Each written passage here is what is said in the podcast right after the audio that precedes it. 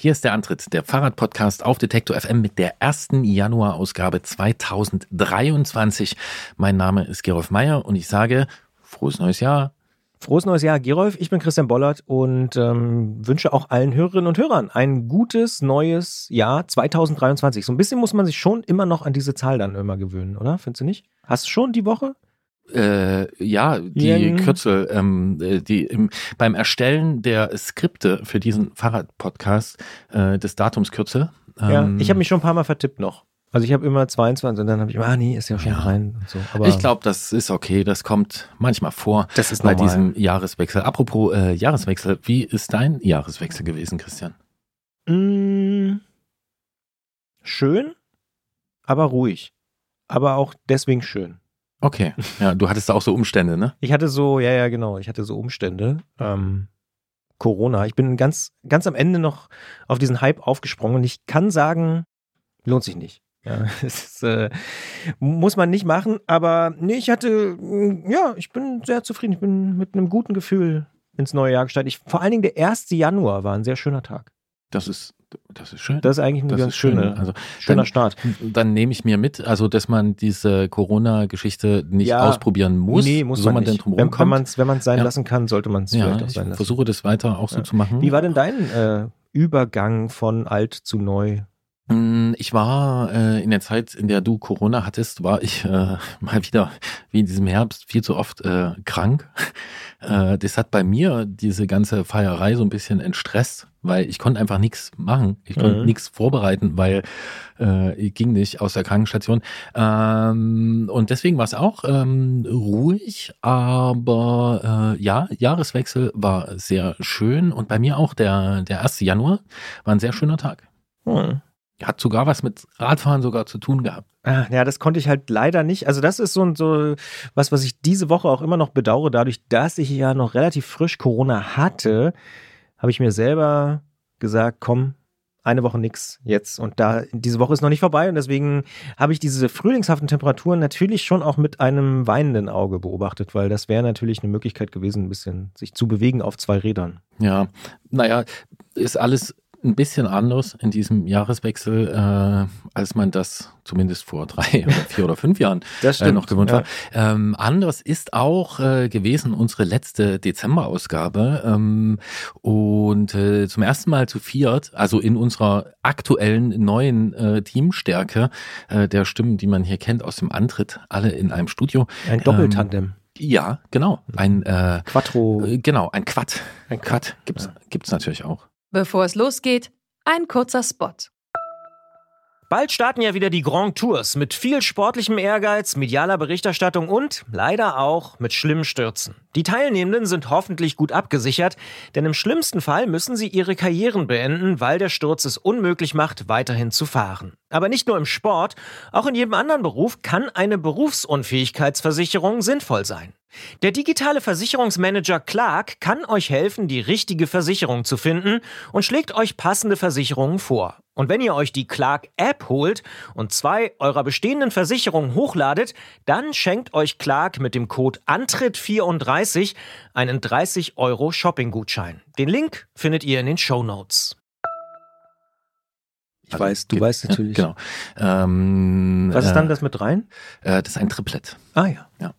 Also Triplet fahren ist auch schon, also ja, kannst du Mhm. dir ja vorstellen. Ja, ja. Ja, wie gut das alles ist und ähm, gut äh, fand ich persönlich aber auch äh, unsere kleine Weihnachtsfeier. Ähm, das hat mir sehr viel Spaß gemacht mit euch und äh, ich habe mich sehr gefreut, denn wir gab haben auch viele Reaktionen. Genau, es gab einiges Feedback dazu. Es hat, äh, wie wir lesen durften, auch einigen anderen Menschen gefallen.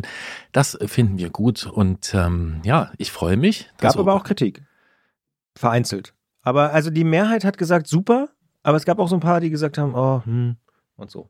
Okay, Ja. Ja. Aber ich glaube, es waren wenige. okay. Ja. Das kann sein, das ist ja auch richtig so, weil wenn irgendwas allen gefällt, dann ist Dann es ist auch schon wieder schwierig. Ja, genau. Ja. Ich, die Kritik habe ich gerade gar nicht äh, vor Augen sozusagen. Ähm, ich werde sie mir nochmal anschauen, aber das ist ja auch alles äh, gut und richtig. Es ging Ähm, zum Beispiel darum, dass wir nicht so viel außerhalb der Themen äh, uns bewegen sollen und nicht so viel am Anfang zum Beispiel reden sollen. Aber andere Leute haben geschrieben, gerade das finden sie auch wieder gut. Es ist halt ein das schwieriges. Ist, ja, das ist wie die Sache mit dem Kuchen und so. Ja, die, genau. ähm, ja, und Richtig. am Ende sind wir dann zurückgeworfen auf uns selbst. Äh, und naja, kuchenmäßig können wir da nicht mehr aus unserer Haut.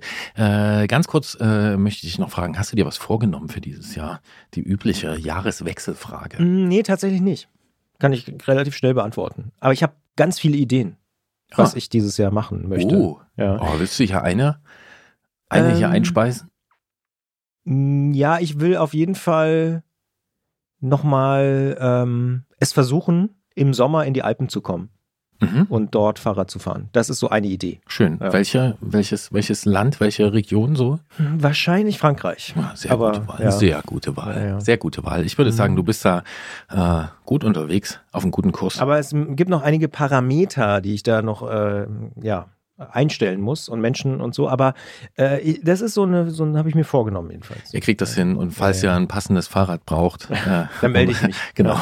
Weißt Aber- du, an wen du dich wenden kannst? Höre ich aus dieser Frage raus, dass du eine zwölfseitige Liste hast mit Neujahrsvorsätzen? Nee, Nee. das ist alles so. Das ist fließend. Ich meine, die, die Erkenntnisse, die äh, und die, die, die, die Vorhaben und das, wo mal der Vorhang so ein bisschen aufgezogen wird und man so ein bisschen weiter gucken kann, das orientiert sich ja nicht unbedingt am Jahreswechsel. Man kann das natürlich dafür nutzen, aber ja, also ja. Ich würde gern, äh, das ist jetzt kein, kein so richtiges Vorhaben, dass ich mir das ganz fest vorgenommen habe, aber ich würde mich freuen, wenn ich in diesem Jahr auch wieder nach Frankreich komme.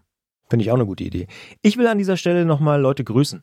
Mach das. Und zwar nicht die Wie Klasse, heißt deine Oma? ja, nicht die Klasse 9b vom Weinberg-Gymnasium in Kleinmachen. Und nein, ich würde gerne äh, einfach alle Fahrradhändlerinnen und Fahrradhändler in Deutschland grüßen, weil ich zufälligerweise in den letzten Tagen vor und nach meiner Erkrankung mehrere von ihnen äh, persönlich getroffen habe und mir alle erzählt haben, dass sie ganz schön Bammel haben vor diesem Jahr. Jetzt äh, mit den vollen Lagern und sinkenden Preisen und so. Verschiedenste Theorien habe ich gehört, wie das Jahr doch okay werden kann. Viele setzen auf die Werkstatt, habe ich gehört. Andere setzen auf ja die zahlungskräftige äh, Luxuszielgruppe und so. Long story short, ich wünsche euch wirklich äh, ernsthaft alles Gute für dieses Jahr, denn es wird ganz offensichtlich herausfordernd und ähm, fast alle waren sich einig, dass es keine Umsatzrekorde geben wird und äh, dementsprechend dafür alles Gute, ähm, denn ja, wir wissen, glaube ich, alle noch nicht so richtig und das haben wir die letzten Folgen ja auch viel thematisiert, wie sich dieser Fahrradmarkt äh, in den nächsten Monaten entwickeln wird. Deshalb ernsthafterweise äh, alles Gute für dieses Jahr. Ja, gibt ja auch in den letzten Wochen gerade ne, so einige Mhm. Nachrichten, die einen äh, aufhorchen lassen und das, was man vermutet hat und auch schon ja, gehört hat, gelesen hat. Läden ja, in Stuttgart und ne, also Genau. die schließen müssen. Also ja, das das kommt alles näher. Also äh, natürlich, äh, ich äh, schließe mich dem an. Ähm, genau, wir werden versuchen, das äh, so gut wie möglich äh, hier zu begleiten, wie wir das ähm, auch versucht haben in den letzten Jahren zu tun. Und äh, ich würde sagen, damit legen wir einfach mal los mit der ersten Ausgabe dieses neuen Jahres mit der Kennung, an die wir uns natürlich noch gewöhnen müssen. 2023. here we go.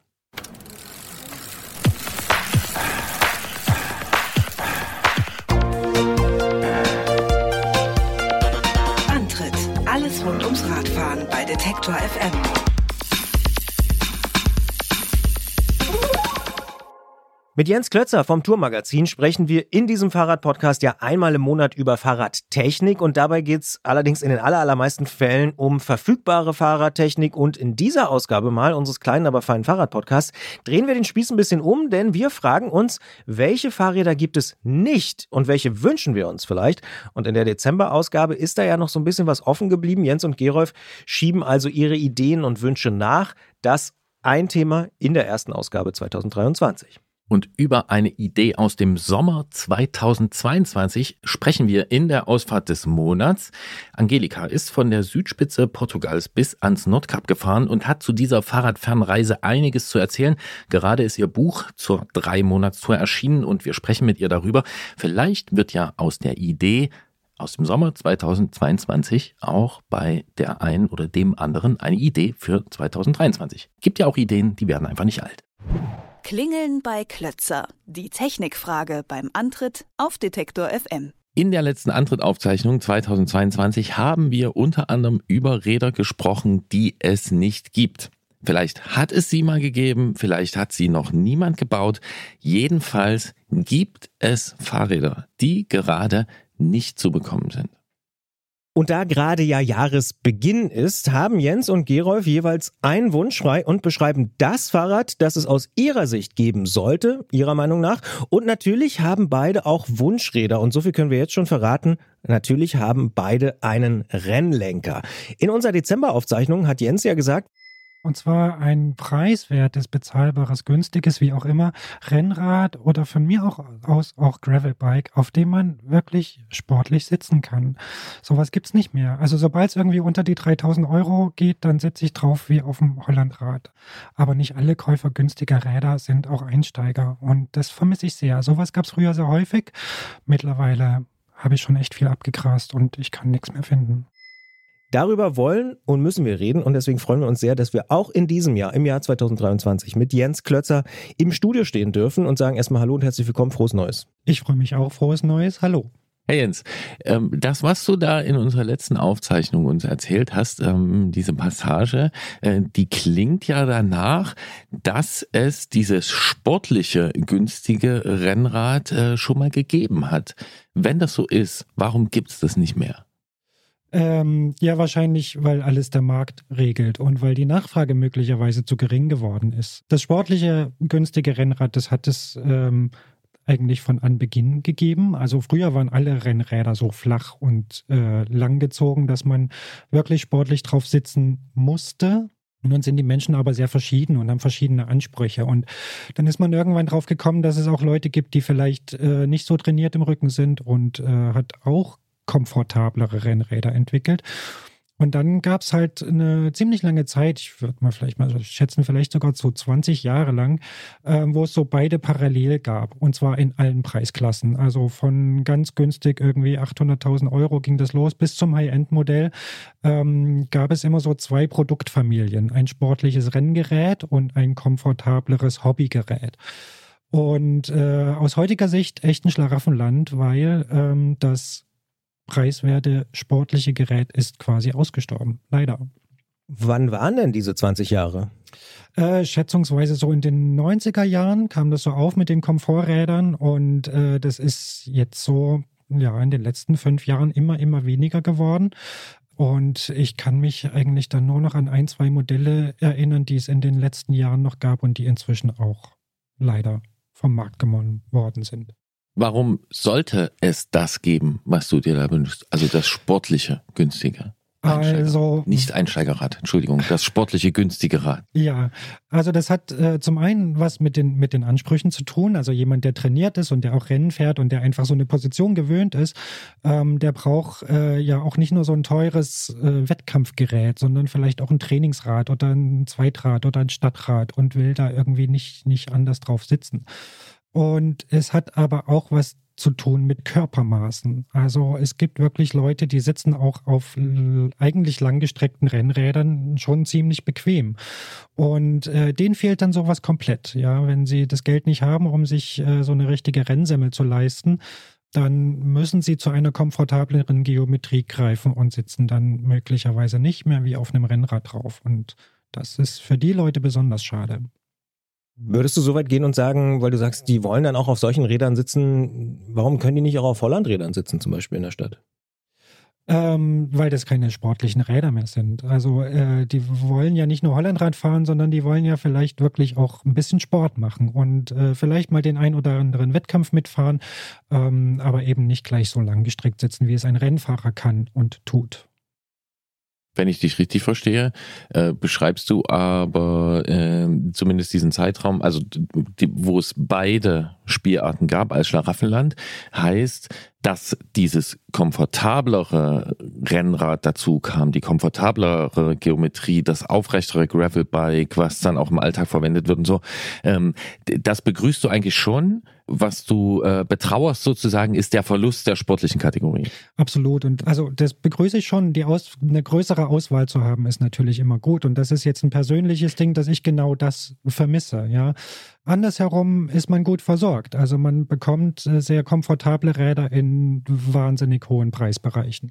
Und das hat ja auch dazu geführt, also meiner Wahrnehmung nach, zumindest, dass dieser Alltagsnutzen, also durch die komfortableren und günstigeren Geräte, ähm, dass der Alltagsnutz oder dass es wirklich im Alltag genutzt wurde. Und zwar nicht nur von Leuten wie uns, die sowieso eine Macke äh, das Thema betreffend haben, sondern halt von Leuten, die einfach nur ein praktisches, schnelles Fahrrad suchen. Ja, also nicht nur der Alltagsnutzen ist größer geworden, überhaupt das Publikum ist viel, viel größer geworden dadurch. Ähm, das äh, war ja dann auch nicht nur die Geometrie, das ging einher mit kleineren in Übersetzungen, die ein bisschen angepasster waren an Leute, die weniger Leistung oder weniger Kraft haben bisschen breitere Reifen und so, dass das Ganze einfach äh, tauglicher war, ohne dass man jetzt eine Rennfahrerkarriere ab sieben Jahren äh, hinter sich haben muss. Und ähm, das hat viel, viel mehr Leute aufs Rad gebracht. Von daher begrüße ich das absolut.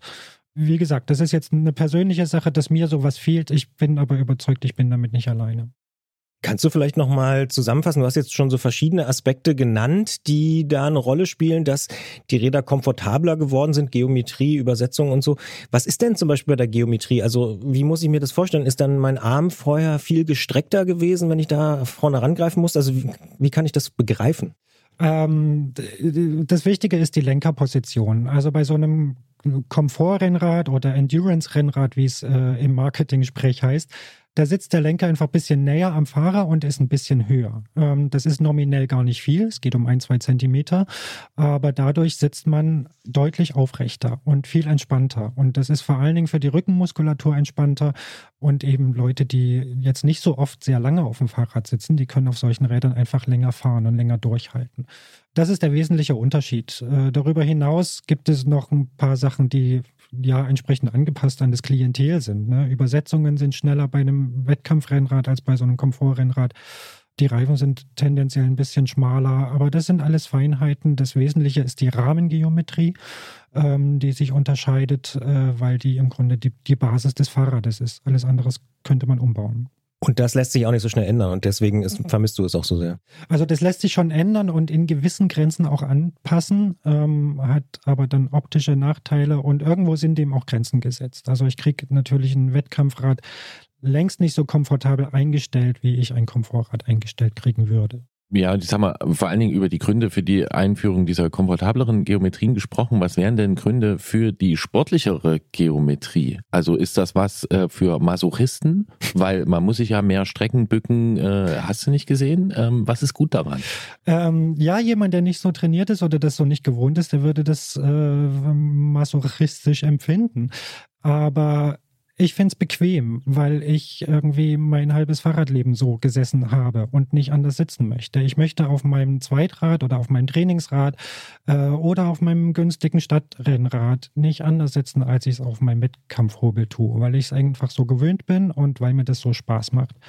Und wie gesagt, es ist auch eine Frage von Körpermaßen. Wenn jemand relativ kurze Beine und einen relativ langen Oberkörper hat, dann sitzt er auf so einem Rad einfach besser. Aber hat es nicht auch was mit Fahrverhalten zu tun? Also fährt nicht so eine Rennsemmel auch ganz anders um die Kurve? Auch das ist ein Thema, klar. Ich habe mehr Gewicht auf dem Vorderrad äh, und ähm, das Ding ist wendiger und äh, direkter. Ja, das ist auch ein Thema.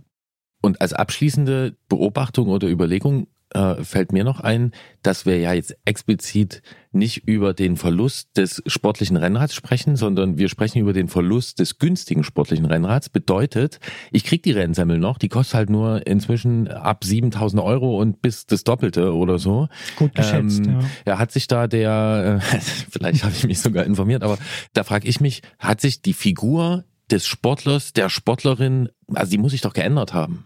Ja, weil wenn ich das früher für 2000 Euro bekommen habe und jetzt irgendwie drei bis, äh, weiß ich nicht, sechs Mal äh, hinlege, dann haben die jetzt alle mehr Geld oder was ist da passiert? Also das hat mit, mit technischer Entwicklung zu tun. Die Sachen sind teurer geworden, Scheibenbremsen kommen da, da sind da ein Thema, elektrische Schaltungen und dieser Wett oder diese Wettkampfausrichtung, diese deutliche Wettkampfausrichtung, die lässt sich in der Konkurrenz nur mit nur noch mit ziemlich hochgezüchteten Maschinen argumentieren das geht noch ein bisschen weiter. Was da eigentlich äh, so inzwischen vielen Leuten fehlt, ist ein bezahlbares praktisches, simples Fahrrad. Und äh, das waren diese Geräte einfach. Früher waren sie alle gleich simpel, äh, hatten alle Felgenbremsen, runde Rohre, eine Sattelklemme, die sich mit einem Imbusschlüssel äh, verschließen ließ.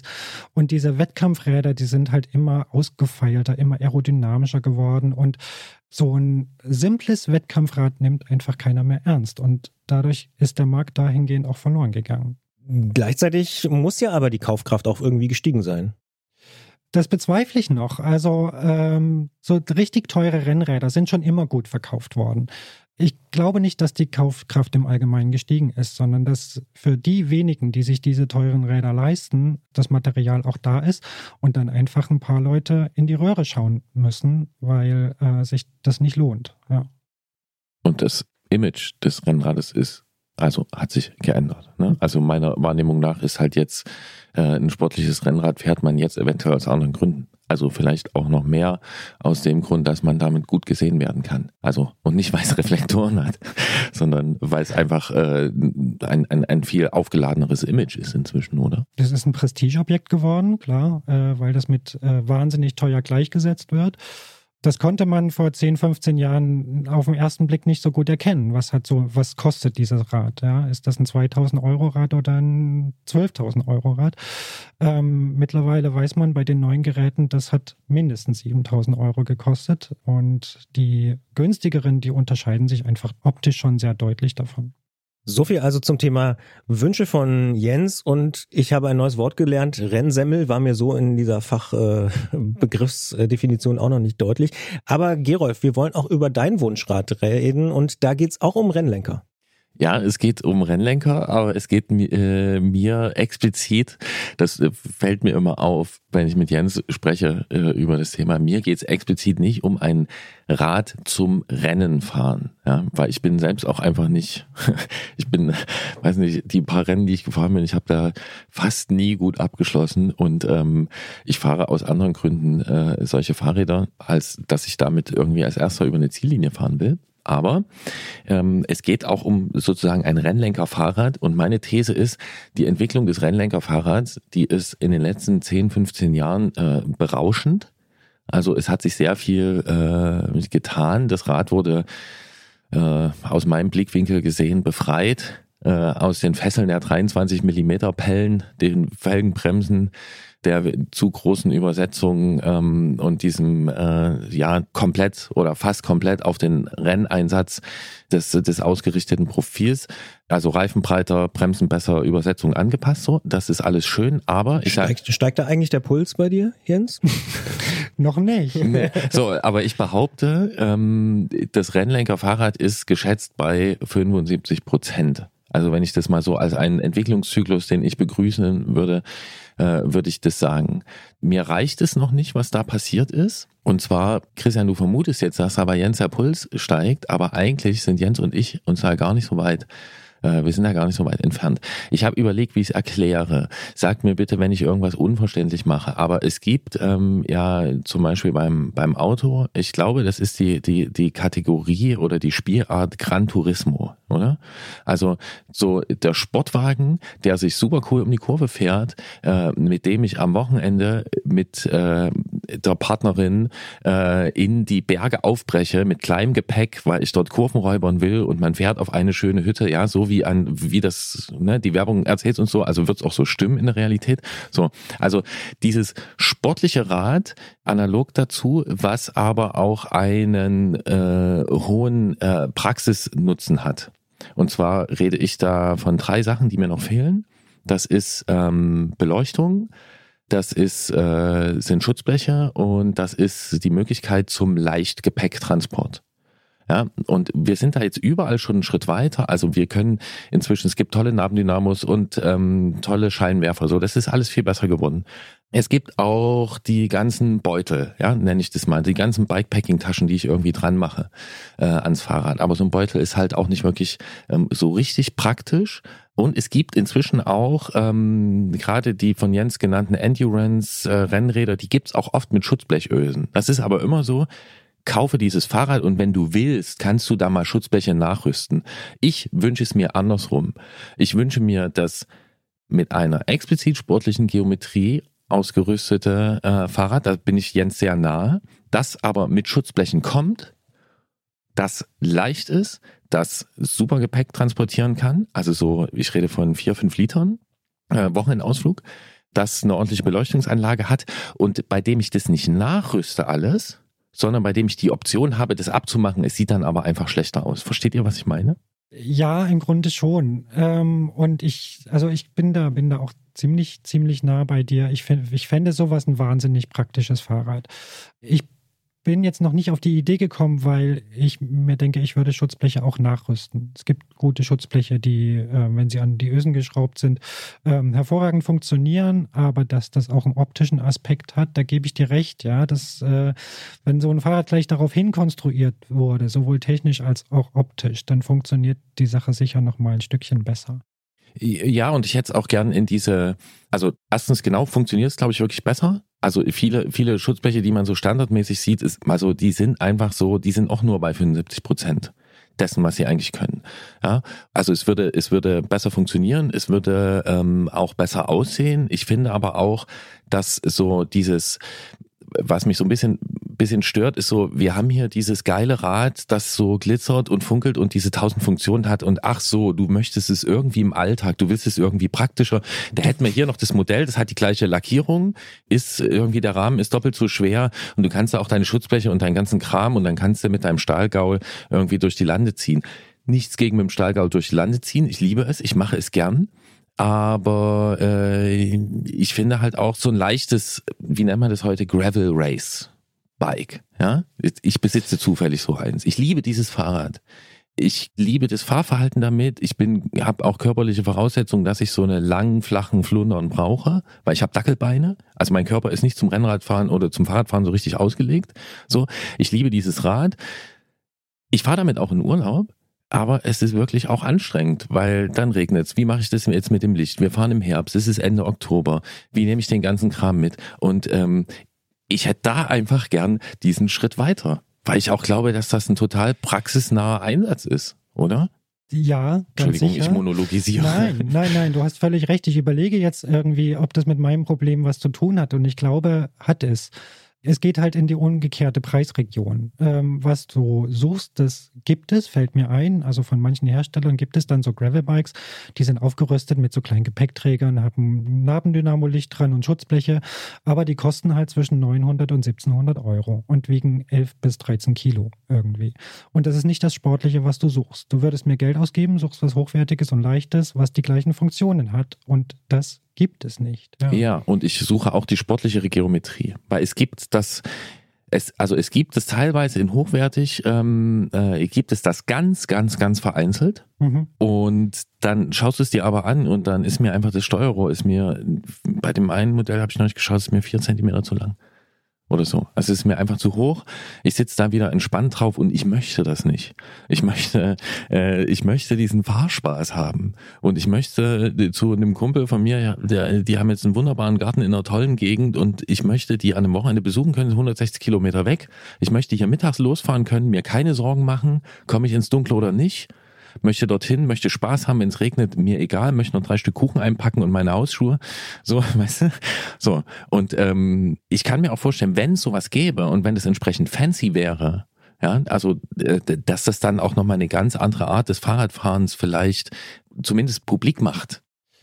Ja, ja, es gibt, äh, es gibt einen Unterschied zu meiner Sehnsucht äh, sozusagen. Das, was du beschreibst, gab es nach meiner Erinnerung nie als Serien- oder Massenprodukt. Ja. Was dafür spricht, dass der Bedarf an so einem Rad äh, tatsächlich klein ist. Also dass der Markt dafür einfach nicht da ist. Es gibt einen Markt, ähm, wir erinnern uns an die hochwertigen französischen Randonneure, die so ähnlich ausgestattet waren, sportliche Räder waren, auf denen man auch sehr schnell saß, sehr gestrickt saß. Und sowas kann man sich natürlich beim Rahmenbauer seiner Wahl machen lassen und äh, Beispiele dafür findet man. Aber das sind, ja, wie du sagst, vereinzelte seltene Ausnahmen. Und äh, von so einem großen Hersteller, äh, von so einem führenden, habe ich sowas tatsächlich noch nie gesehen, auch nicht in der Vergangenheit. Das äh, ist ein Unterschied zu den günstigen sportlichen Rennrädern. Ja, aber das ist genau auch der Unterschied, um den es mir geht. Ich möchte nicht zum Rahmenbauer gehen. Ähm, weil ich glaube, dann ist es wirklich halt super nischig. für äh, Leute wie uns, äh, weil wir dann irgendwie jede Schraube, jedes Gewinde äh, da bestellen. Ich möchte in den Fahrradladen gehen und ich möchte, dass so ein Rad von Specialized ste da steht und eins von Track daneben steht und dass ich bei Canyon auf der Webseite das auch finde. Ne, und da hört's halt auf. Und auch die ganzen Beutelräder, die es heute gibt, äh, die dann irgendwie drei Gewinde an der Gabel haben, so, da ist dein Gepäcktransport wieder schwierig, weil dann schaust du nach, dann darfst du diese Gewinde alles nicht belasten. Äh, so, ne? Also deswegen sage ich 75 Prozent. Wir haben uns schon auf diese Swiss Army Knife Qualität, äh, ne, also hier, ne, das Schweizer Taschenmesser haben wir uns schon zubewegt, aber da ist noch ein Stück zu gehen. Und ich möchte, dass dieser Weg bitte gegangen wird. Das wünsche ich mir. Ich glaube nicht, dass 2023 das dazu kommt, aber ähm, ein bisschen später. Christian, was denkst du eigentlich dazu? Ich finde es sehr interessant, äh, was ihr euch so überlegt und äh, finde das auch nachvollziehbar. Also ich würde es mal ganz flapsig übersetzen. Du wünschst dir eigentlich ein Gran Turismo Reiserennrad mit Kofferraum, ähm, also was was so praktisch ist. Ich frage naja, mich. Ja, Reise klingt schon wieder so nach. Ja, nee, ich glaube, ich, glaub, ich habe es schon verstanden, aber was ich interessant finde ist, und das ist auch meine laienhafte Beobachtung des Marktes, dass es sowas bisher eben in der Massenherstellung noch nicht gegeben hat. Jedenfalls ist es mir auch noch nicht untergekommen. Ich frage mich, warum hat es noch keiner versucht oder hat es vielleicht jemand versucht und es ist kolossal gescheitert?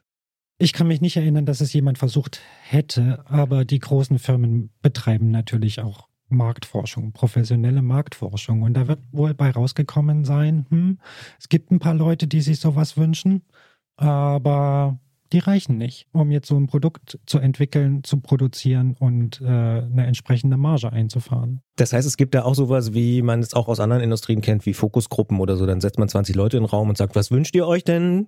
Ne? Nicht im Podcast, sondern als Nutzer. Und äh, dann gibt's nur ein Gerolf. Ja, also mit Sicherheit. Äh, nicht nur, nicht nur äh, im, in der Entwicklung und in der Produktion ist die Fahrradbranche in den letzten Jahrzehnten total professionell geworden, sondern auch natürlich in dem ganzen Drumherum. Auch im Marketing und sicher auch in der Marktforschung. Ich habe eine Gegenthese, weil wenn du vor 15 Jahren jemandem gesagt hättest, Reisen mit dem Fahrrad wird mal cool, es wird mal einen Haufen Leute geben, die sich da die Selfies und die Hashtags und sonst was um die Ohren hauen, äh, wo du gar nicht mehr hinterherkommst, das zu verfolgen, wo Firmen irgendwie Geld reinstecken. Das hätte sich niemand vorstellen können. Vor 15 Jahren waren die Leute, die auf Reisen gefahren sind, das waren die Typen mit den komischen Sandalen, die waren da auch noch nicht cool, mit den Batik-T-Shirts, die waren auch noch nicht cool, ja. Das war in keiner Weise irgendwie erstrebenswert.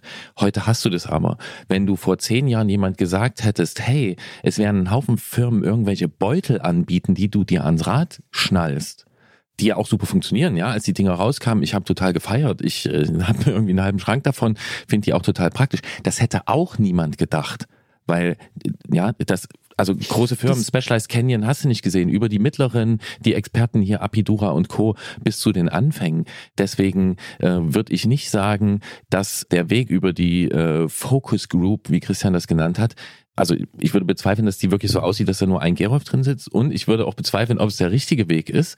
Ich weiß, dass man sagt, irgendwie, klar, es gibt die Sachen, weil der Bedarf wirklich da ist. Man kann es jetzt hinterfragen, aber vielleicht sieht man den Bedarf einfach nicht. Ich finde es einfach irgendwie, ich meine, wie sieht unsere Lebensrealität aus? Wer hat wirklich, ich schwärme seit Monaten von meinem drei, über drei Wochen Urlaub. Warum schwärme ich auch davon? Weil es für mich absolut eigentlich normalerweise überhaupt nicht machbar ist. Das, was man irgendwie macht, sind halt diese Alltagsfluchten. Und wenn du halt hier deinen, deinen durchgetakteten Alltag hast, dann bist du doch froh, wenn du schon mal irgendwie zwei Tage frei hast. Und da finde ich, ich fahre irgendwie Freunde besuchen oder treffe mich mit meinem Freund Jens irgendwo im Erzgebirge auf irgendeiner Hütte und wir haben auch noch Fahrspaß, finde ich total logisch. Ja, ich finde es auch keine Gegenthese. Ich finde, das stimmt ja beides. Also vor 15 Jahren ähm, hätte es dafür auch keine Marktforschung oder keine Focus Group gebraucht, sondern als der Radreisende noch das Image des Birkenstock tragenden, mit Ortlieb-Taschen behängten Kuttenträgers hatte, ähm, da, hat man, da hat man halt gar nicht drüber nachgedacht, irgendwie sowas, äh, sowas zu bauen. Heute beschäftigen sich die Firmen, glaube ich, sehr wohl und sehr ernsthaft damit ähm, und ähm, überlegen, ob sowas vielleicht ähm, sich als Produkt lohnen würde. Äh, und das machen die natürlich jedes Jahr und ähm, überlegen nicht einmal und lassen es dann 15 Jahre liegen. Ich glaube nur einfach, dass es noch nicht so weit ist. Also, dass, dass es noch nicht so viele sind wie du, die, die nach sowas schreien und äh, die sich sowas kaufen würden, auch in diesen Preisregionen. Das wird einfach noch nicht reichen. als wirtschaftlich lohnenswertes Produkt. Das kann natürlich sein. Ich bin sicher, dass gerade Firmen wie Specialized äh, oder Canyon, die immer so out of the box denken und äh, die ja auch für viele, viele Innovationsschübe ähm, mitverantwortlich sind, dass die sowas auf dem Schirm haben und äh, da schon eine Chance drin sehen, sich zu profilieren und ein Produkt auf den Markt zu bringen, wo sie sagen, wir sind die Ersten und da haben viele lange drauf gewartet und dass sowas kommen wird, sobald sich das äh, rentiert. Stichwort Markt. Das ist auch was, was mich immer sehr interessiert. Und wir haben ja auch im vergangenen Jahr viel über die Entwicklungen am Markt gesprochen. Und jetzt habt ihr beide Dinge vorgeschlagen, die was mit einem Rennlenker zu tun haben. Wir haben auch viel thematisiert, dass wir so einen krassen Boom erlebt haben nach der ersten Corona-Delle, würde ich mal sagen. Dann ging es richtig ab für die Fahrradindustrie. Jetzt hören wir immer mehr von Überproduktion, von Absatzproblemen, von drastischen Preissenkungen bei großen Händlern. Wird das Rennrad unter dieser ja, neuen Marktsituation leiden aus eurer Sicht? Ja, massiv. Also glaube ich schon, weil, naja, also die Leute schieben halt irgendwie dann doch den Kauf nochmal weiter raus oder ähm, was halt auch dazu kommt, ist, dass sie äh, zumindest in den Preisbereichen, die sie sich leisten können, gar keine Neuentwicklungen mehr sehen, die das jetzt wirklich lohnenswert machen. Ja, die Neuentwicklungen findet irgendwie ganz weit oben statt. Um, mit äh, Elektroschaltungen und äh, aerodynamisch ausgefeilteren Maschinen, irgendwie leichtere Carbonfelgen, sowas. Aber in den tieferen Preisregionen ändert sich in meinen Augen nicht besonders viel. Und äh, darunter wird das Rennrad leiden, weil solche Kategorien dann immer weniger werden. Also wahrscheinlich möglicherweise auch die preiswerten Endurance-Räder, ja, die, die sich dann immer weniger lohnen. Ich befürchte das, ja. Du sagst das auch relativ entschieden. Das äh, klingt mir nach ziemlich äh, klingt mir nach äh, ausreichend Hintergrundinformationen, ähm, die äh, genau auch in diese in diese Richtung gehen. Ja.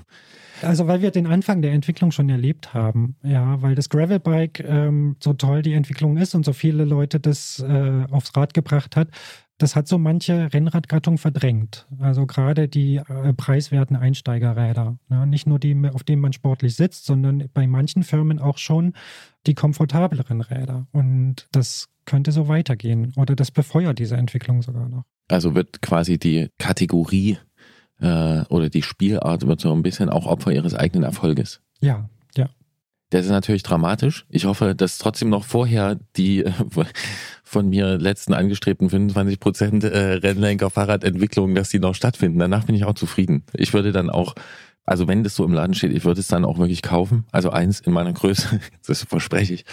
Ja, aber das ist ja krass, ne? wenn du klar sagst, das Rennrad wird darunter leiden. Ähm, jetzt stellt man dann Leuten wie dir immer so diese Glaskugelfrage, äh, was ist in, sagen wir mal, in fünf Jahren? Also ist dann diese, diese für mich gefühlte Hochzeit der letzten 10 bis 15 Jahre, also dieser krassen Rennlenker-Fahrradentwicklung, ist die dann was, was man, zu der man sich nostalgisch umdreht und sagt, damals, weißt du noch? Äh, das ist gut möglich, ja. Ähm, dass es dann wirklich äh, Rennräder nur noch gibt für Profis und Leute, die davon gesponsert werden und äh, wahnsinnig solvente Kundschaft, die sich eben wie heute schon oft äh, sowas als Prestigeobjekt zulegt. Und der Rest sind alles Gravelbikes, weil sie ja für die Massenkundschaft viel praktischer sind und man kann ja auch schmale Reifen draufziehen und fertig. Es wird wahrscheinlich viel Elektro hinzukommen. Gerade beim Gravelbike werden wir eine, eine, Elektrifizierung erleben. Und ich befürchte auch, dass wir uns bei dem normalen Fahrrad sehnsüchtig umschauen werden, weil es kaum noch hochwertige, simple Trekkingräder gibt zum Beispiel. Ja, ich wollte ergänzen dazu, also ich zähle bei Rennlenker Fahrrad Gravelbike mit rein. So, ne, deswegen ist das jetzt also ich finde, wenn das Gravelbike vital ist und viele verschiedene Spielarten hat, finde ich das auch schon mal gut. Äh, eine Nachfrage, die man ja inzwischen dann stellen muss, wenn du sagst Elektrifizierung des Gravelbikes, meinst du Schaltung wird elektrifiziert oder meinst du wirklich E-Bike-Antrieb wird elektrifiziert? Äh, äh, beides, wobei uns beim Gravelbike so eine simple mechanische Schaltung wahrscheinlich länger erhalten bleiben wird als beim Straßenrad. Aber auch dort misst man zumindest dem Elektroantrieb ein relativ großes Potenzial zu. Und wird er, wird er den mechanischen Antrieb, ich sag mal nicht verdrängen, aber ähm, relevant einschränken? Also es gibt dann halt vom Hersteller X gibt es dann halt äh, insgesamt fünf Gra Gravel-Bikes, davon hat drei haben den Motor. Mhm. Das würde ich mal für die nächsten Jahre noch nicht sehen. Also da würde ich mal sagen, vielleicht so zwei mit Motor und drei ohne. Aber in fünf Jahren, wenn wir da nochmal drüber reden, für die nächsten fünf Jahre kann das vielleicht schon wieder anders aussehen. Gibt es denn irgendwie außerhalb des Rennlenker-Universums irgendwie sowas wie ein Rising Star, wo du sagst, uh, da könnte in fünf oder zehn Jahren doch nochmal was kommen? Kommt irgendwie, weiß ich nicht, der flache Lenker zurück oder irgendwas anderes? Christian, damit kennen wir uns nicht aus. Nein, kleiner Scherz. Also was mir da einfällt, ist das Lastenrad, wo sich halt wahnsinnig viel tut und was auch immer mehr an Bedeutung äh, gewinnt. Bei den anderen Kategorien ist es echt schwierig. Also das, das so die Entwicklung des Mountainbikes, ja, die ähm, ist so ein Beispiel für das, was auch dem Rennrad blühen könnte, ähm, wo, wo viele Leute jetzt wirklich der, der Zeit nachtrauern bis, weiß ich nicht, bis 2005 oder sowas wo der Meinung vieler Kunden es danach nur noch bergab ging. Immer mehr Diversifizierung, immer teurer, immer komplizierter und ja, so ähnlich beobachten wir es halt beim Rennrad auch seit fünf bis zehn Jahren. Es gibt noch die gerade sehr vitale Spielart, der, also man kann es wirklich, man kann es vom Lenker her argumentieren, äh, der äh, Alternative Bars, also ähm, der äh, großen Kreativität, was Lenker, äh, Formen und Funktionalitäten angeht ähm, und daran angelehnt auch der wieder ausgegrabene Begriff des All-Terrain-Bikes. Ja, wir wissen ja, Mountainbike an sich war mal eine Firmenbezeichnung. Der Name ist auch gar nicht so gut wie All-Terrain-Bike. All-Terrain klingt, also trifft's besser. Und das sind halt Räder, die äh, zum Bikepacken, also Beutel dran schrauben oder dran schnallen, äh, gemacht sind, oftmals zum Trails fahren, zum Strecken äh, hinter sich bringen, aber nicht zu, äh, zu diesem halt Mountainbike fahren, wie ich fahre jetzt in Trail Center und da gebe ich mir jetzt mal einen halben Tag. So. Und das sind ähm, da ist gerade viel Musik drin und gerade mit diesen Alternative Bars gibt es lustige, äh, interessante Geschichten. Und ich glaube, ein funky, ein funky Lenker mit einer funky Lenkerform und einer guten Farbgebung und einem coolen Namen platziert, ist gerade eine gute Zeit dafür. Könnte das so ein Erfolg werden wie das Gravelbike, meinst du dann? Wobei das halt lustig ist, weil auch das Gravelbike, finde ich, besinnt sich im Grunde auf die Wurzeln des Mountainbikes. Ja, auf irgendwie mal so, also der, Erfolg dieser Räder äh, ist darin begründet, dass sie so praktisch sind und man dort einfach überall über alle Wege super fahren kann. Mit den ersten Mountainbikes war das ähnlich. Deswegen waren sie so ein Verkaufsschlager. Naja, ja, die ersten Mountainbikes, die haben, glaube ich, vor allen Dingen erstmal diese Wege in ihrer Befahrbarkeit ins Bewusstsein gerufen. Ja. Ich würde nicht sagen, dass die damals so gut funktioniert haben. Also bei aller sehr, wirklich sehr großen Liebe zu diesem Thema und zu dieser Zeit, denke ich, dass das jetzt schon funktional auf einem anderen, auf einem anderen Level ist. Ähm, ob das All-Terrain-Bike in dem Sinne dem Gravel-Bike den Rang ablaufen kann, äh, schwierig, finde ich schwer einzuschätzen, weil es hat auch viel zu viel miteinander zu tun. So, also äh, das befruchtet sich gegenseitig und ähm, was ich daran rundheraus begrüße, ist, dass halt so viel Kreativität, äh, so viel Entwicklung in diesem ähm, praktischen Radfahren, nenne ich es mal. Dann das eben, ich, ja. Und ja. das mit dem, mit dem Erfolg habe ich eher ironisch gemeint, weil wir wissen ja, dass die beste Lenkerform schon längst erfunden ist. Aber praktisch finde ich interessant, weil das sind so Punkte, die ich hier jetzt immer wieder rausgehört habe, sowohl beim Gravelbike als auch äh, beim Lastenfahrrad und so Komfort, dieses Praktische, das scheint schon logischerweise ja vielleicht auch was zu sein, was uns, ich sag jetzt mal so Kundinnen und Kunden natürlich auch wichtig ist. Ja, deswegen glaube ich ja auch an den, an den, zumindest, dass es wert ist, mein Wunschfahrrad das mal auszuprobieren. Ja, weil, also wirklich mit, ich habe das neulich schon mal, vor ein paar Monaten habe ich das schon mal in einer Ausgabe hier formuliert. Und da habe ich danach mir gedacht, naja, wie viele Rennradfahrer werden jetzt die Augen verleiert haben? Ich weiß es nicht. Aber wenn ich mal zwei Schritte zurücktrete vom Rennrad und äh, mir vorstelle, dass ich da mit einem Gerät unterwegs bin, und ich rede jetzt nicht vom Renneinsatz, sondern einfach vom hier Wochenend Dingsbums Tourenfahrer. Nenn mir bitte ein Argument dafür, dass ich da nicht vor Wetter geschützt bin, vor Regen. Also, ja, dann habe ich noch irgendwie eine weiße oder eine graue oder eine irgendwie eine, eine nicht schwarze Radhose an. Ich meine, das ist doch rein optisch ist das doch schon, ich sehe einfach keinen Grund dafür. Versteht ihr, was ich meine? Also es ist doch viel praktischer, wenn ich sage, hey, ich kann da so gut durch die Landschaft sneaken mit diesem Fahrrad, aber ich kann halt danach auch einfach zivilisiert irgendwo da ins Café gehen und äh, muss mir nicht irgendwie die Frage stellen, was denken die Leute jetzt eigentlich mit diesem Streifen, der sich da komplett über meinen Rücken bis zu meinem Hintern zieht. Ist das ein Argument? Das ist total nachvollziehbar, ja. Gut. Und wie gesagt, ich bin sicher, dass das kommen wird irgendwann, wenn die Leute das dann mal gecheckt haben. Ja. Christian, du nix? Ja, Das ist für dich auch ein Argument. ja, absolut. Ähm, praktisch finde ich praktisch. Das hast du wirklich sehr, ähm, sehr, sehr schön formuliert. Was mich, eine letzte Frage würde ich vielleicht noch anschließen, ähm, die sich, die für mich daraus noch folgt. Ähm, Jens, was, wie, wie siehst du die weitere Preisentwicklung voraus?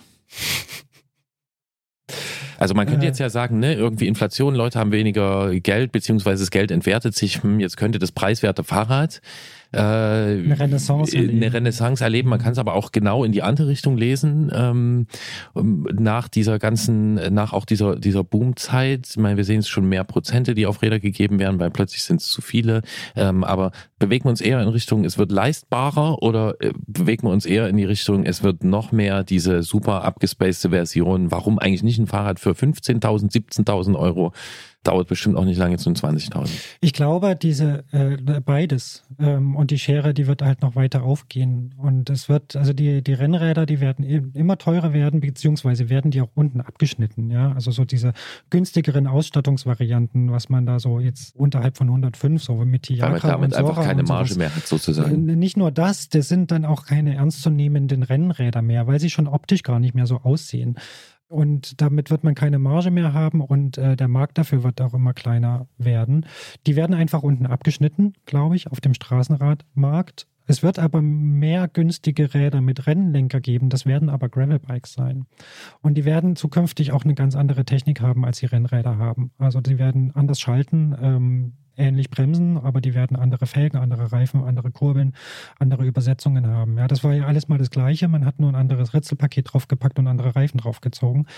Blöd gesagt. Aber das wird sich mehr und mehr diversifizieren. Und ähm, ja, das Straßenrad oder das wirklich sportliche ähm, Rennrad, das wird äh, kaum noch für den Otto-Normalverbraucher leistbar sein.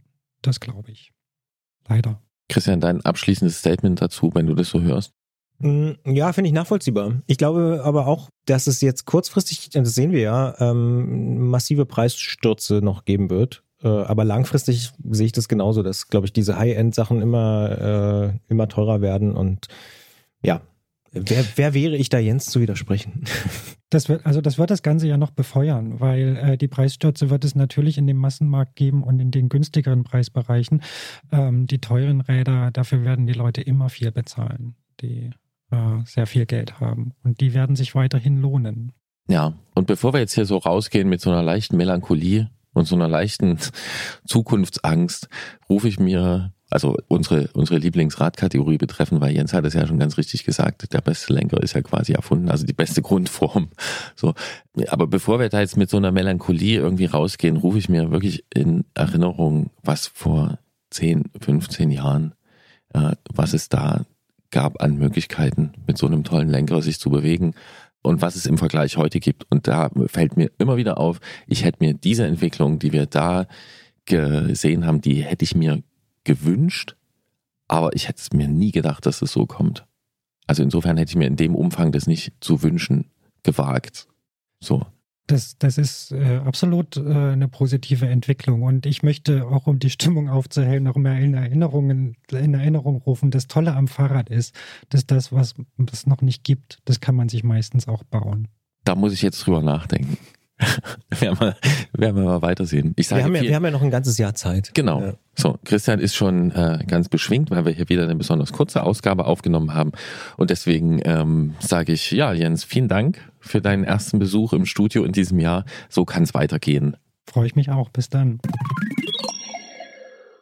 Und zack, habe ich wieder ein Wort aufgeschrieben, was ich nur hier exklusiv im Fahrradpodcast Antritt äh, gehört habe. Rennsemmel. Habe ich vorher wirklich noch nie gehört. Kanntest du wirklich noch nicht? Nee, Ja, also krass. ja.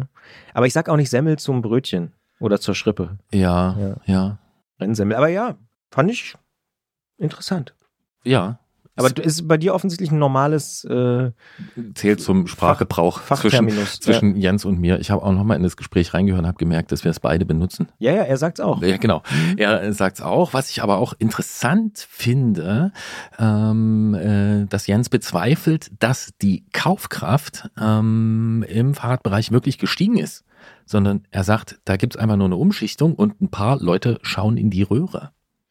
Finde ich eine interessante These. Ähm, würde übrigens zur, ohne jetzt einen Exkurs machen zu wollen, äh, zur Volkswirtschaftslehre, aber würde zu dieser makroökonomischen These passen, dass jetzt gerade in der letzten Zeit in der Krise der Luxusmarkt besonders stark gewachsen ist, aber eben nicht der Gesamtmarkt. Also das ist eigentlich, dass das immer auseinandergeht oder gerade in Krisen häufig äh, die Spreizung noch größer wird und irgendwie ist so viel Champagner verkauft worden wie noch nie und so. Ne? Also diese ganz teuren, super duper Sachen und Rennräder gehören eben oft auch dazu mittlerweile. Ja, und da sind wir auch wieder so halb bei den Zukunftsaussichten. Ne? Also dies, dies, Ja. das, das Aufblühen des Luxussegments als Zeichen der Krise. So, aber es wird einem manchmal ja positiver verkauft. Ne? So dieses Ja. Fahrrad ist jetzt mehr wert, gestiegene Bedeutung, gestiegenes Image, deswegen geben Leute mehr aus. Ähm, kann man ja auch beobachten, aber klar, das kann auch bedeuten, dass an anderen Ecken des Marktes Leute einfach rausfallen. Und ähm, so viel kann man sagen, das ist nicht begrüßenswert. Ja, wir sollten uns auf jeden Fall, ähm, machen wir ja eh, aber nochmal genauer vielleicht die, die Gesamtverkaufszahlen zum Beispiel mal angucken. Das könnte ja so ein Indiz sein, weil wenn die sinken und der Umsatz steigt, dann spricht das eindeutig für den Luxusmarkt. Ja, schreiben wir uns also auch für dieses Jahr auf den Zettel und apropos Zettel. Ich habe nochmal nachgeschaut, denn ich habe, als ich da so meine, meine Wunschmaschine skizziert habe, äh, habe ich gesagt, ähm, mir ist das Steuerrohr äh, des verfügbaren Materials meistens zu lang, vier Zentimeter, habe ich da, glaube ich, gesagt. Dann habe ich, ja. ja, habe ich danach gedacht, so, hm, vielleicht habe ich das ein bisschen übertrieben. Ähm, aber eben nochmal die Tabelle äh, eines Modells, was da im letzten Jahr erschienen ist, äh, zu Rate gezogen. Es sind tatsächlich, äh, je nach Größe, die ich da wählen würde, sind es fünf bis sechs Zentimeter, die das mir zu lang wäre. Und warum ist es dir zu lang? Es ist mir zu hoch. Äh, Mhm. Jens hat gesagt, zu wenig Last auf dem Vorderrad oder hat gesagt, Mhm. mit der sportlichen Ge- Geometrie kriegst du mehr Last aufs Vorderrad. Mhm. Das kombiniert, also dieses Fahrverhalten mit meinen körperlichen Voraussetzungen. Ich sitze äh, flach Und die Dackelbeine. und, äh, und lang, genau die Dackelbeine, das hast du dir auch ja, klar. äh, gemerkt und ähm, ja, also ich warte da und habe das auch schon mal durchgespielt. Äh, ich müsste mich, um sowas zu bekommen, ins Luxussegment bewegen und naja, da habe ich aber so Hemmung. Also neben den rein äh, äh, finanziellen Voraussetzungen ähm, ist das dann halt auch so eine Frage, was will man da investieren? Insofern, ja, ich fände es gut, wenn es sowas gäbe und habe mich äh, dran erinnert, äh, an ganz, ganz frühe Zeiten. Ich habe, äh, als das so losging, so richtig die Fahrradmacke äh, bei mir sich zu manifestieren, ähm, habe ich alle möglichen Fahrradbücher, die ich in der Stadtbibliothek Leipzig bekommen konnte, durchgelesen. Und mein absolutes Lieblingsbuch aus dieser Zeit ist mir wieder eingefallen. Ich habe es auch in meinem Schrank entdeckt. Äh, da steht es nämlich Reiseräder Supertourer. Und ähm, ist halt auch eine Idee, die wird nicht alt. Und ich hoffe, dass sie auch noch ein bisschen in meinem Sinne ähm, sich äh, frisch macht. Na, immerhin hast du es ja jetzt mal ausgesprochen. Das ist ja auch schon mal oft der erste Weg. Äh, Genau. Ja. Werden wir sehen, was passiert. Ausgesprochen hat auch Angelika, wie schon angekündigt, in unserer Ausfahrt des Monats ähm, ihre Reiseidee, hat ihren Reisebericht uns gegeben und ähm, der ist doch, finde ich, ziemlich inspirierend geraten. Wir hier beim Antritt auf Detektor FM, wir stehen ja auf Fahrradgeschichten. Das sollte mittlerweile klar sein, natürlich auch im Jahr 2023. Und in der Ausfahrt des Monats sprechen wir darum, auch in diesem Jahr einmal im Monat mit einer Person über ein Erlebnis, das sie oder er auf dem Fahrrad gehabt hat. Egal, ob das eine Weltreise ist oder eine Trainingsfahrt, ob Sprintrekord oder Langsamfahrt. Wir wollen, dass ihr uns mitnehmt, ein Stück auf eure Ausfahrten. Und genau das wird auch in diesem Jahr passieren. Wir sprechen in dieser Ausgabe mit Angelika, denn die ist im Sommer 2022 vom Südzipfel Portugals bis ans Nordkap gefahren.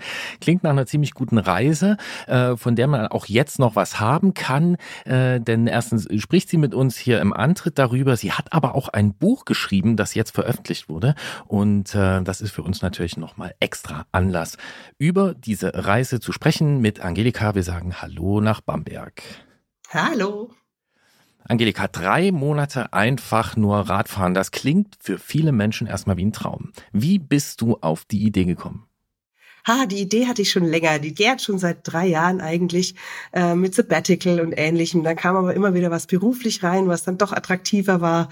Und ja, dann wie es so ist im Leben, äh, Umstrukturierung, dann ist so ein ganzer Schwung an äh, Mitarbeitern nicht mehr gebraucht worden im Unternehmen. Ich war dabei und da habe ich mir gedacht, so, das ist der Moment. Es war gerade im Frühjahr und äh, dann hat es eigentlich super gepasst und ich habe mich fast gefreut, dass jetzt dieser Wink mit dem Schicksals Zaunpfahl auf mich zugekommen ist.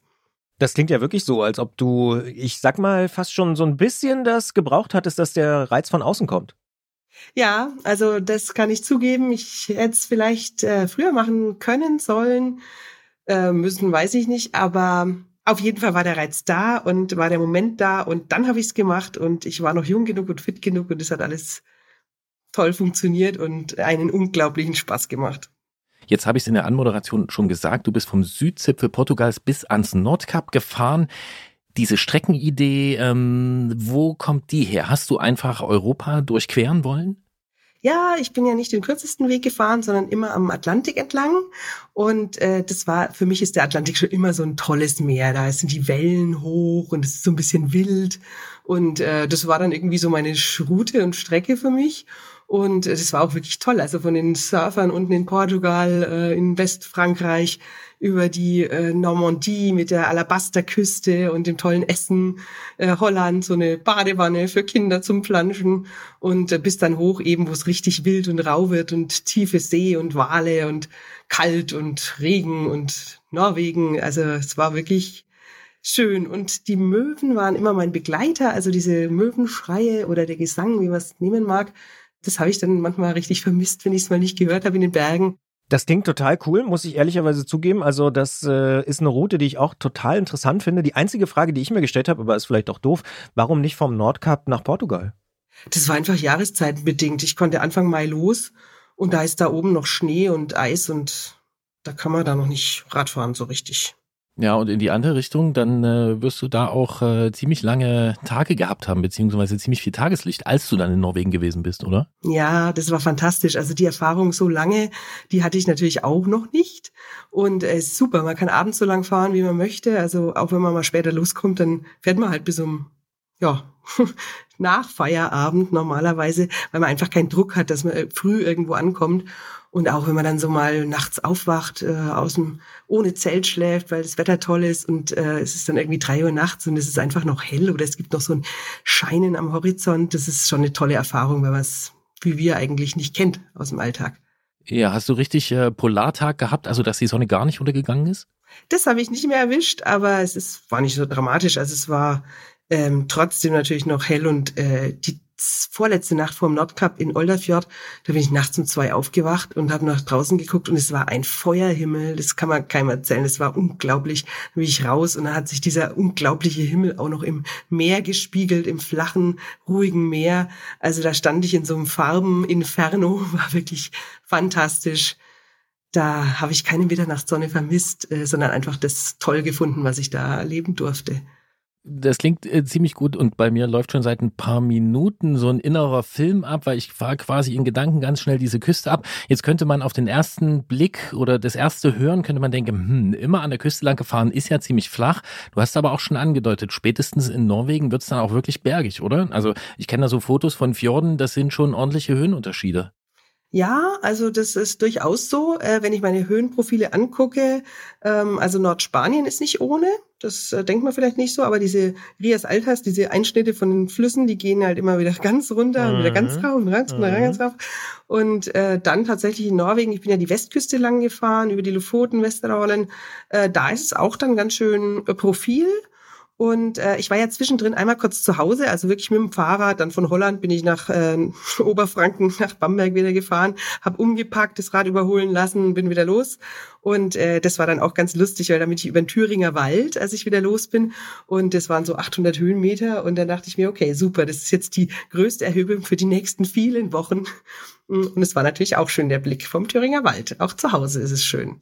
Ja, das ist auch so eine Erkenntnis, die man, glaube ich, immer wieder hat, wenn man so größere Fahrradtouren macht, ne? Wie, wie schön es dann auch in der näheren Umgebung ist. Aber du hast schon auch angesprochen, Stichwort Schlafen, ähm, dass du draußen geschlafen hast. Wie, wie hast du generell geschlafen? Immer draußen oder im Wechsel oder wie hast du es gemacht? Ah, jetzt habe ich ja das Glück, dass ich schon 20 Berufsjahre hinter mir habe und also nicht Low Budget fahren musste, sondern äh, ich habe das Zelt dabei gehabt, ich war autark, ähm, das war auch gut und äh, habe so ungefähr 20 Nächte, glaube ich, im Zelt äh, verbracht oder ohne Zelt und habe das eigentlich immer wenn ich es wollte, gemacht und wenn das Wetter es hergegeben hat. Also ich habe so richtig tolle Sternennächte in, äh, in Frankreich, eine tolle Sternennacht am Strand in Frankreich verbracht. Da war es dunkel in der Nacht und natürlich tolle Nächte dann auch äh, im Norden zu, wo es ja auch erlaubt ist, im Allemannsrecht oder Jedermannsrecht, äh, einfach oben sein Zelt irgendwo aufzuschlagen. Aber ich habe mir auch nach so Abschnitten, wenn ich durch die Berge war in Norwegen, den Südwesten habe ich abgeknapst, weil das äh, sind tatsächlich unglaublich viele Höhenmeter und ich musste ja noch irgendwie im August da oben am Nordkap ankommen, weil danach wird es ungemütlich.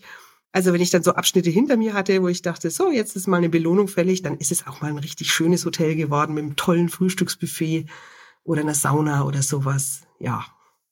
Ich finde, abknapsen kann man auch machen. Ich meine, du hast ja immerhin einen Boxenstopp per Rad gemacht, äh, durch den Thüringer Wald äh, äh, und zurück. Was ich mich auch frage, wenn ich dir so zuhöre, äh, du klingst ziemlich routiniert, was das Reisen anbelangt. Ähm, welche Raderfahrung hast du vorher gehabt? Ja, ich bin schon viele, viele, viele Kilometer mit dem Fahrrad gefahren und auch in fremden Ländern, im Oman, in äh, den Emiraten, durch Schottland, also auch nicht so Standardradländer, sage ich jetzt mal, durch Kuba, aber eben viel in der Gruppe und äh, viel zu zweit.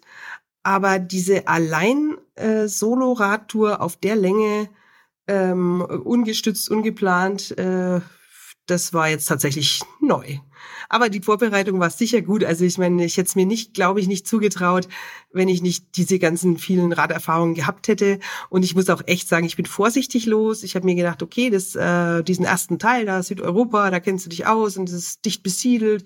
Und äh, da gibt's was Tolles zu essen, es ist warm, das machst du auf jeden Fall dass ich da wirklich zum Nordkap rauffahre, das habe ich am Anfang äh, noch nicht, also ich habe es auch kaum jemand erzählt, ehrlich gesagt, dass das mein Plan ist, weil ich es einfach noch nicht wusste, ne? So äh, dünn besiedelt, kalt, regnerisch.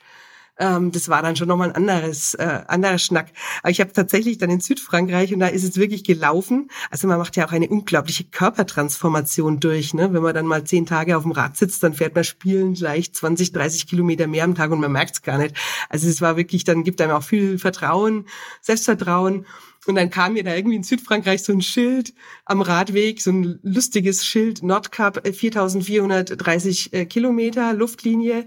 Und als ich das Schild gesehen habe, da wusste ich, ich mache das, ich fordere auf. Das heißt, dieses Schild hat dich nochmal extra motiviert oder sogar den Plan erst so richtig, ich sag mal, unterstrichen? Ja, das war dann so ein Reminder, dass ich das ja eigentlich vorhab.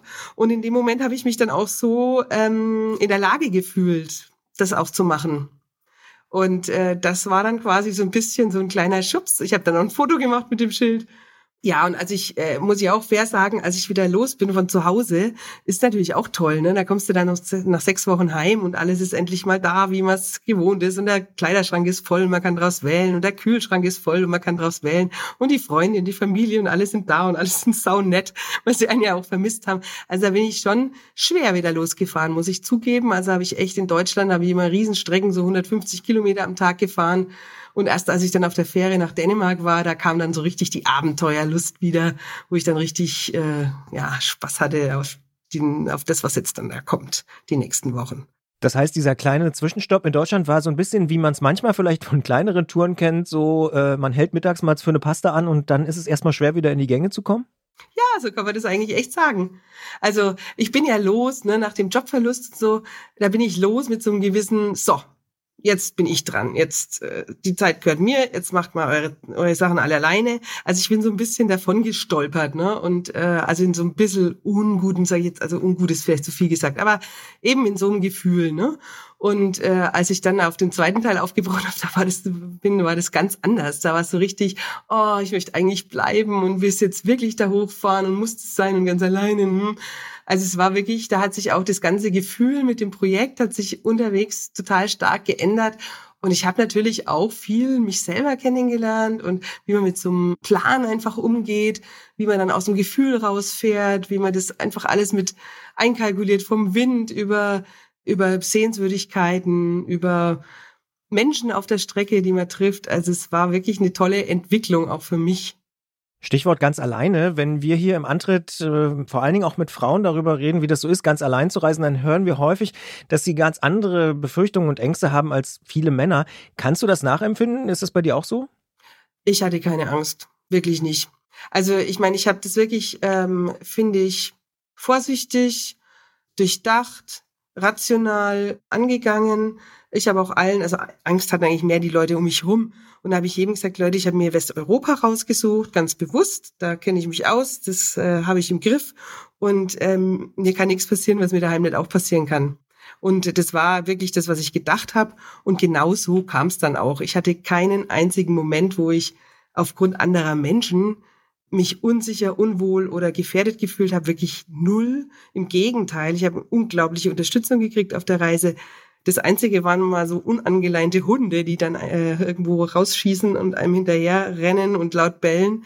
Das waren so ein paar Angstmomente und äh, der Straßenverkehr, aber wirklich nur auf ganz kleinen Strecken auch. Also da war ich auch positiv überrascht, wie toll die Autofahrer mit einem umgehen, wie viel Radwege es in Europa schon gibt. Also die ganze französische Westküste zum Beispiel ist eine, ein einziger Radweg, die Velo d'Issée heißt es, ausgeschildert, 1300 Kilometer, wusste ich alles nicht, habe ich unterwegs erfahren.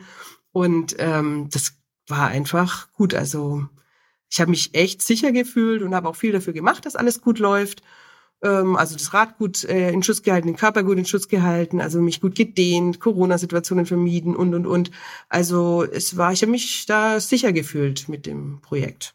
Velo Velodicée ist natürlich auch wieder, was kommt bei uns auf den Zettel?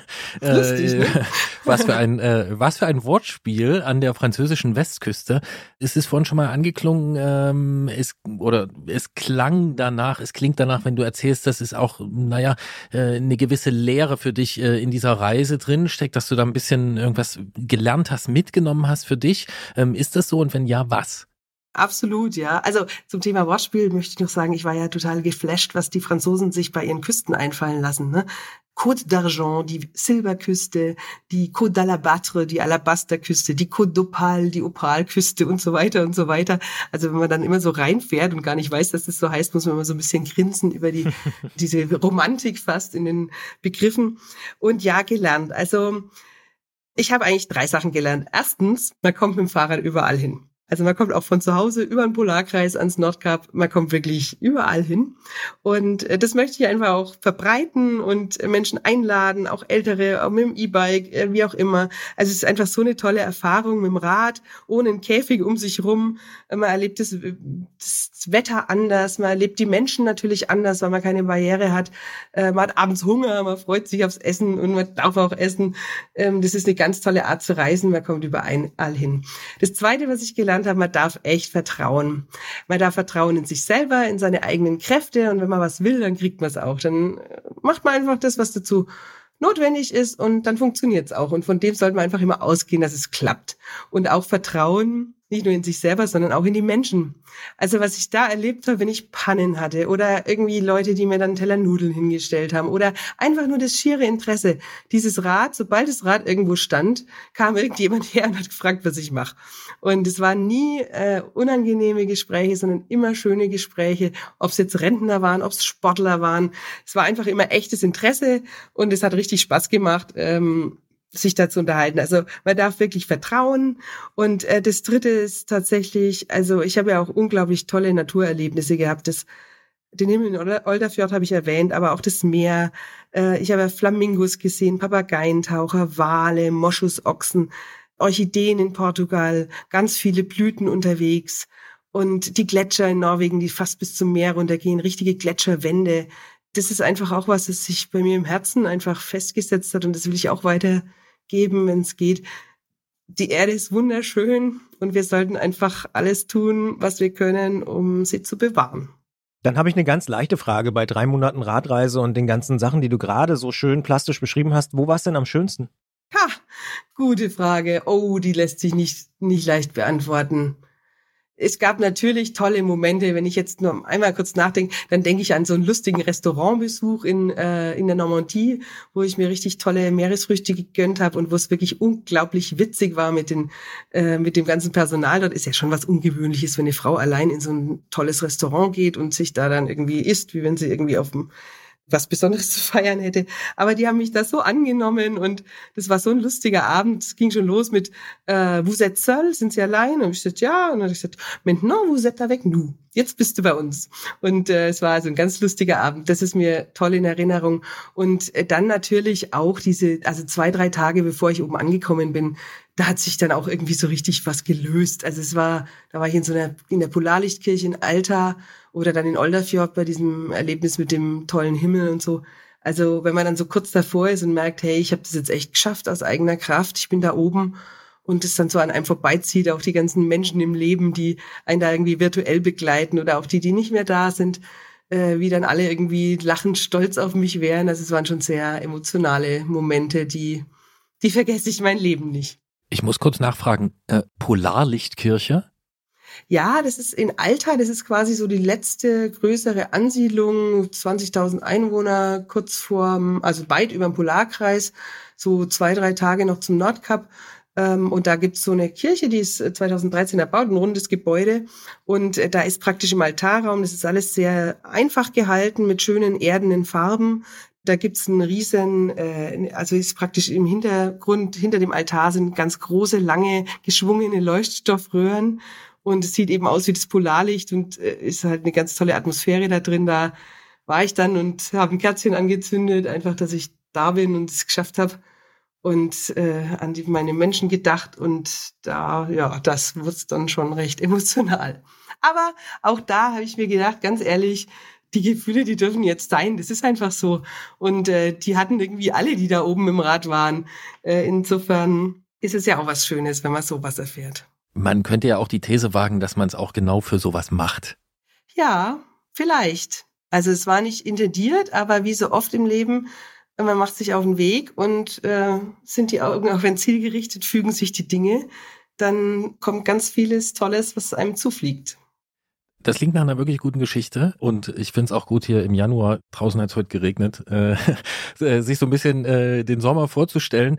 Und du hast einiges dazu zu erzählen. Ich habe es ganz am Anfang äh, schon erwähnt, du hast ein Buch über deine Reise geschrieben. Wie heißt das und wie bekommt man das? Ja, das Buch, also das hat sich wirklich förmlich aufgedrängt. Ich war so voll von Erlebnissen und äh, das Buch heißt Aufgestiegen, abgefahren, ist im Dezember erschienen, ist ein bebildertes Taschenbuch, 280 Seiten, kostet 18,99, gibt's überall im Buchhandel oder online zu bestellen. Genau, ich äh, stelle das Buch auch vor, gerade mit viel Freude, weil ich wirklich merke, dass es auch die Leute interessiert, dass sie Spaß haben, dass sie inspiriert sind davon. Die Termine, wo ich es vorstelle, in Lesungen und auch in Abenteuerabenden oder Matinees in Kinos mit großen Bildern auf der großen Leinwand, äh, die findet man alle auf meiner Website www.aufgestiegenabgefahren.de. Da habe ich die Vermutung, dass es sein könnte, dass daraus jetzt auch sowas wie ein neuer Job für dich geworden ist. Kann das sein? Ja, das ist äh, lustig. Ich habe mir tatsächlich jetzt gedacht, so rückblickend denke ich mir, Mensch, jetzt hatte ich drei Monate, äh, bin ich gereist, drei Monate habe ich das Buch geschrieben und jetzt mache ich mal drei Monate Promotion. Also jetzt gucke ich einfach mal, was geht, ähm, weil natürlich muss man immer was tun. Also es ist ja auch trotzdem eine Performance, die ich da ähm, eine Leistung, die ich da quasi an den Tag lege. Es ist ja keine Ausruh, keine Ausruhzeit, aber es fühlt sich nicht so an, sondern es ist leicht. Alles ist leicht. Das Reisen war leicht, das Schreiben war leicht und jetzt ist es auch leicht, diese Promotion-Tour in Anführungsstrichen zu machen. Und ja, das sehe ich ja dann im Januar, Februar, ob das überregional laufen kann. Hier lokal ist es super. Also das Kino wird jetzt zum dritten Mal hoffentlich voll am Sonntag. Und ich hatte da nie damit gerechnet. Wir haben gedacht, wir machen das einmal und gut ist. Aber offensichtlich macht es den Menschen Spaß. Die Medien sind dabei. Und schauen wir halt einmal. Welches Kino ist es in Bamberg? Ich kenne mich da auch ein bisschen aus. Das Lichtspiel. Lichtspiel und Odeon und im Lichtspiel ist es. Sehr gut. Angelika Gaufer ist mit dem Fahrrad vom Südzipfel Portugals bis ans Nordkap gefahren und hat hier im Antritt in der Ausfahrt des Monats darüber gesprochen. Wir haben das Buch auch schon erwähnt, was man eben auf aufgestiegen-abgefahren.de äh, auch finden kann oder eben im Buchhandel. Wir sagen vielen Dank für diese ja sehr sehr interessante Schilderung und ich habe wirklich ein bisschen Lust bekommen auf äh, Atlantik und Frankreich und Norwegen und überhaupt und Thüringer Wald. Danke dir. Vielen Dank euch. Ich sage auch äh, danke, Christian bist nicht allein. Danke, Angelika. Ciao. Danke, ciao. Velodyssee, fast schon ein bisschen cheesy, fast schon, also schon ziemlich äh, pathetisch, aber ähm, Ich denke irgendwie an Albano und Romina Power. Aber ja. Sehr gut. Ja, Äh, das ist das ist natürlich auch eine, eine ganz tolle Assoziation. ja, Äh, hat natürlich nichts mit Frankreich zu tun, aber Ja, aber die Bezeichnung der Küsten, Hm. also ne, dieses Ja, ist ja, wieder ja. sprachlich, es ist einfach, ist einfach eine tolle Sprache und wir kennen das ja auch, dass es, äh, äh, wenn wir uns dort in die entsprechenden Fachgeschäfte begeben, äh, auch ähm, was das Bäcker oder das Ja, Kon Konditorenhandwerk anbelangt, ist das natürlich auch sprachlich immer eine sehr ausgefeilte und wohlschmeckende Geschichte. Ja, oh Gott, ich hoffe, äh, du weißt, was ich, ich meine. weiß absolut, was du meinst. Äh, Hashtag Eclairliebe, sag ich nur. Ah ja, stimmt, den Mhm. gibt's ja auch. Mhm. Ja. Ja. Hast du den eigentlich, hast du den, pflegst du den? Ich pflege den, ja. Sehr gut. Doch, aber es ist eben in Deutschland oft nicht so leicht. Aber Ja, ja, ja. Das wäre zu einfach, wenn es leicht wäre. Manche Dinge, die brauchen auch ein bisschen, äh, ein bisschen Nachdruck. Wir sind auch in diesem Jahr weiter auf dieser Schiene unterwegs und das bedeutet, dass es auch diesmal eine nächste Ausgabe dieses Fahrradpodcasts natürlich gibt. Wir bleiben bei unserer üblichen Taktung.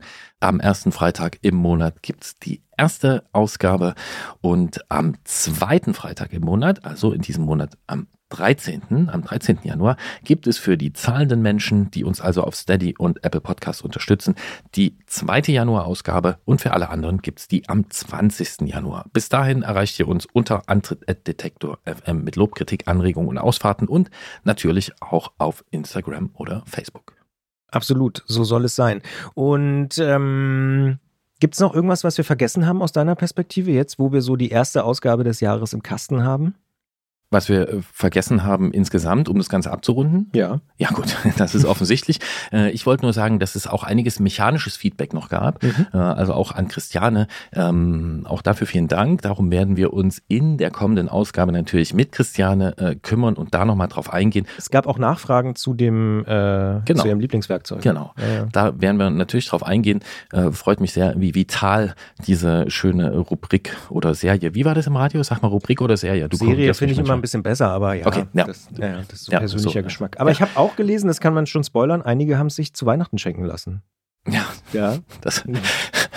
Christiane, ne? Also hat, hat, hat was Weihnachtsbaum. Was, was äh, kann man sich sonst noch, äh, was kann man sich sonst noch wünschen? Schön, dass wir auch solche Anstöße hier äh, vereinzelt auslösen können. Und natürlich gibt's auch am Ende, du hast schon drauf angespielt, äh, musikalische Anstöße und da kommt diesmal ein Wunschsong von dir und ich weiß noch nicht, wie er heißt. Nee, das stimmt. Und äh, er passt irgendwie auch, finde ich, sehr, sehr schön zu der Auswahl von Angelika.